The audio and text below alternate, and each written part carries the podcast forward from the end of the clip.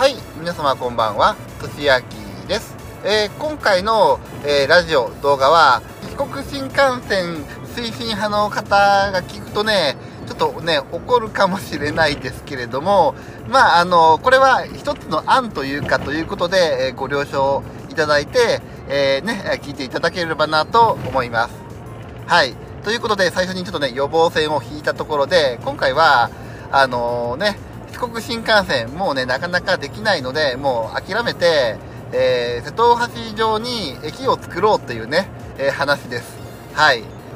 今、あの、瀬戸大橋には、えー複線のね、えー本市微山線、瀬戸大橋線が、え2本複線で走ってるんですけれども、もう2本、あの、新幹線が作れる、えー場所があります。まあ、正確に言うと、えー現在、瀬戸大橋線が走っているのは、片方は在来線用で、片方は新幹線用の線路を、えー使っているというか、線路の場所を使っているという感じで、本来は、えー片側が在来線、えー瀬戸大橋線用で、もう片側が、あの、新幹線用になる予定になっている場所なんですけれども、まあまあ、あとりあえず、あの、外側に現在は、あの、2本分、1線分ずつね、あの、土地が空いてると。で、えーそこの土地を、もう新幹線諦めて駅作ろうっていうね、はい、話です。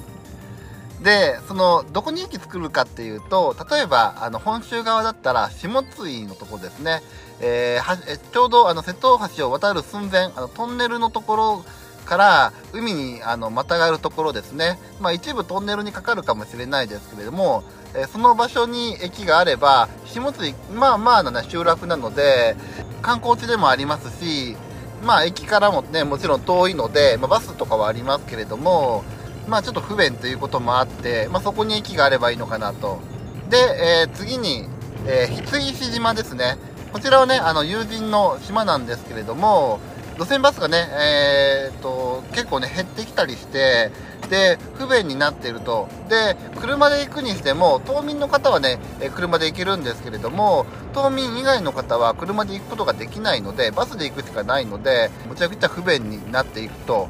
いうことで、まあ、駅があったらね、いいかなと思います。そして、えーっと、まあ、岩黒島はね、ちょっと駅を作るのに場所があるかどうかっていう微妙なとこなんですけれども、まあ、できれば駅を作りたいかなっていうところですね、岩黒島。そして、吉島。吉島も、あのね、あの、パーキングエリアがあって、吉島に関しては、一応パーキングエリアに車を止めれば、えー外部の人でも、あの、島の中をね、えー散策したりとかできるんですけれども、車で行ってもね。で、あのー集落もね、大きい集落もありますし、でなので、まあもちろん吉島のところにね、駅があったらいいかなと。そして、えー四国側に渡ってからですね、えーちょうどね、瀬戸大橋を渡ると、あの四国に入るとすぐに、えーそこがバンノスの工業地帯っていうんですけれども、そこにもね、駅があれば、今度は通勤客にね、あの、利用されるんじゃないかなと。まあ、もちろんね、車社会なので、なかなか、あの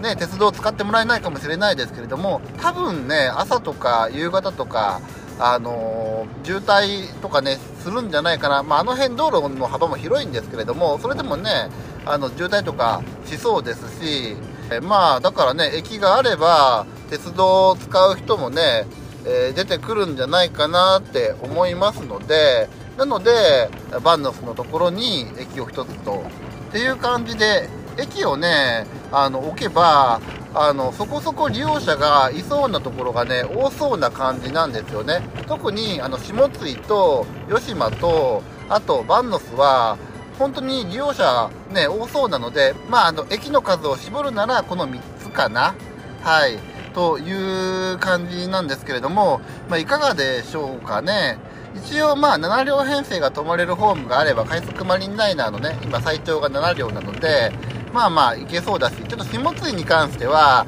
7両分のホームが取れるかどうかっていうのはちょっと微妙かもしれないんですけれど一部まあ瀬戸大橋側に駅用のホームを伸ばせばただまあ吊り橋なんで無理かもしれないので無理だったらトンネル方向に伸ばすしかないですけれどもまあねいけそうな気もするので素人考えですけれど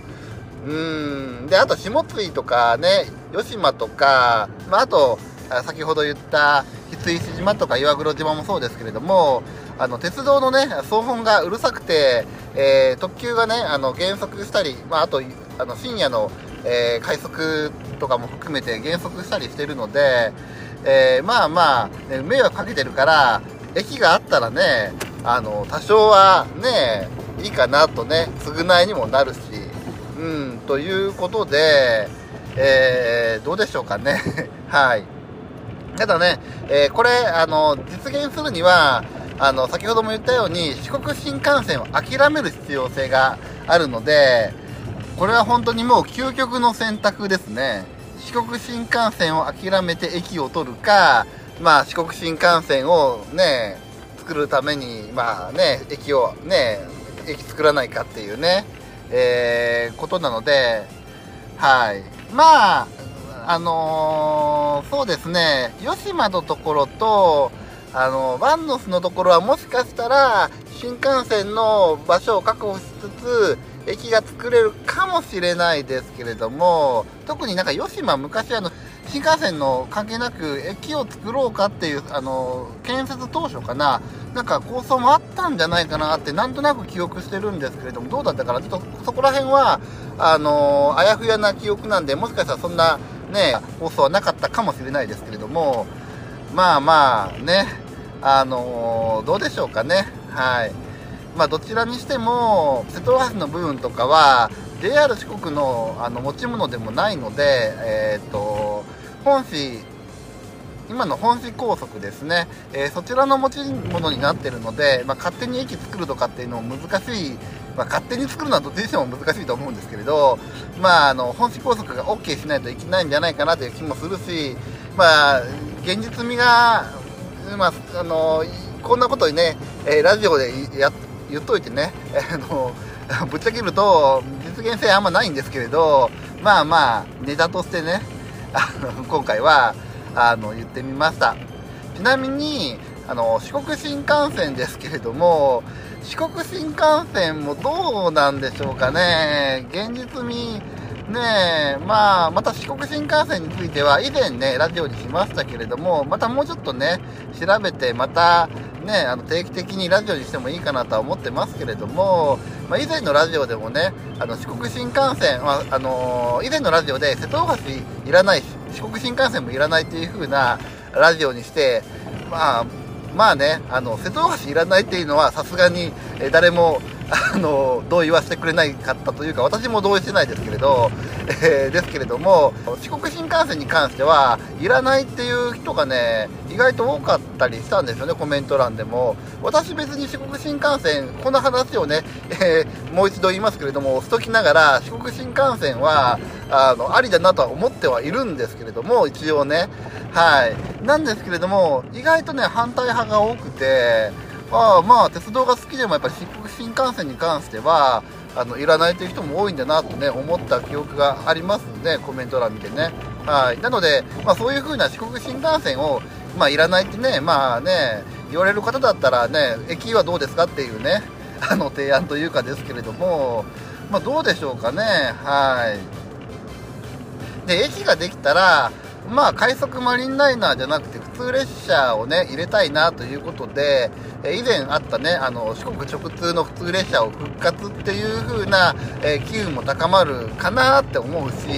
特にあの最初に言ったように、え下津井翡翠市、え岩黒そして、え吉間バンノスとこんだけ駅作ると快速マリンライナーねむちゃくちゃ遅くなるから、まあ、ここまで作るなら普通列車やっぱ欲しいなと思いますね。うんなのでえー、そしたらやっぱり普通列車復活ということで、あのー、ね、えー、まあ復活するなら、あの、歌津丸亀方面にね、え行ってほしいということで、そしたらね、タトスとかにね、あの、私もあたまにね、行きますけれども、その時に特急乗らなくてもよくなって、まあみんなウィンウィン、ウィンかな？っていう風な、ね、いいことばっかりかな、まあ四国新幹線推進派以外の方は、あの方以外はね、って思うけれども、まあね、最初に、あのね、さっきから何回も言ってるように、え現実味はないかなと はい、思います。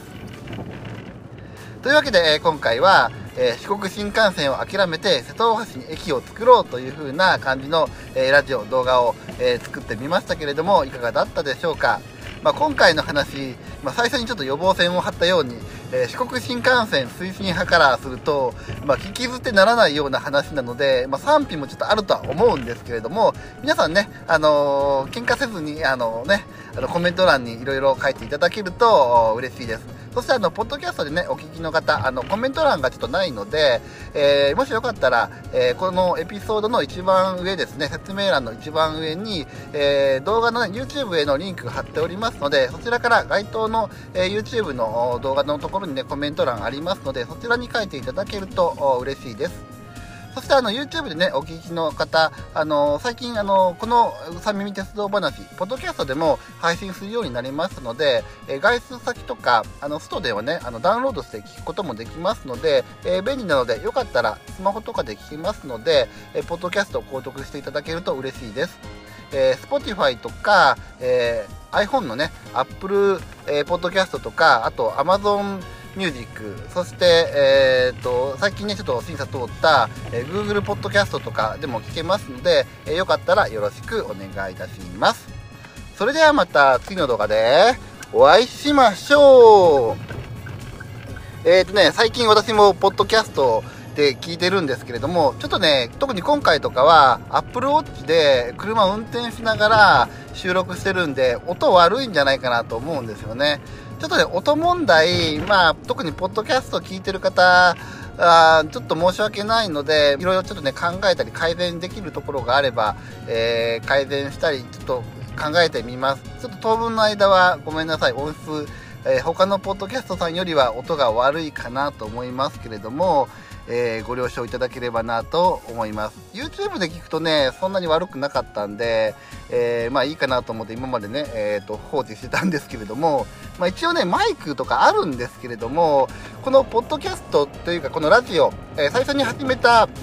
あの経緯が、え気軽にねあの収録できるっていう風なことを目標にというかやり始めたのでマイクを使うとどうしても準備に時間がかかっちゃってで、えーと、ラジオがねたくさん出せないかな収録ねする気が起こらないかなと思ってこの形にしてるんで、えー、まあちょっとあのこの気軽に収録できる、えーと、と便利さを残しつつも多少音質改善できるようにちょっとあの考えていきますのでよろしくお願いいたします。ちょっとね後付けが長かったですけれどもね。はい。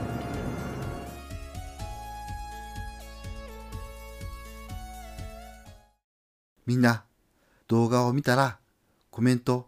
書こう。チャンネル登録よろしくね。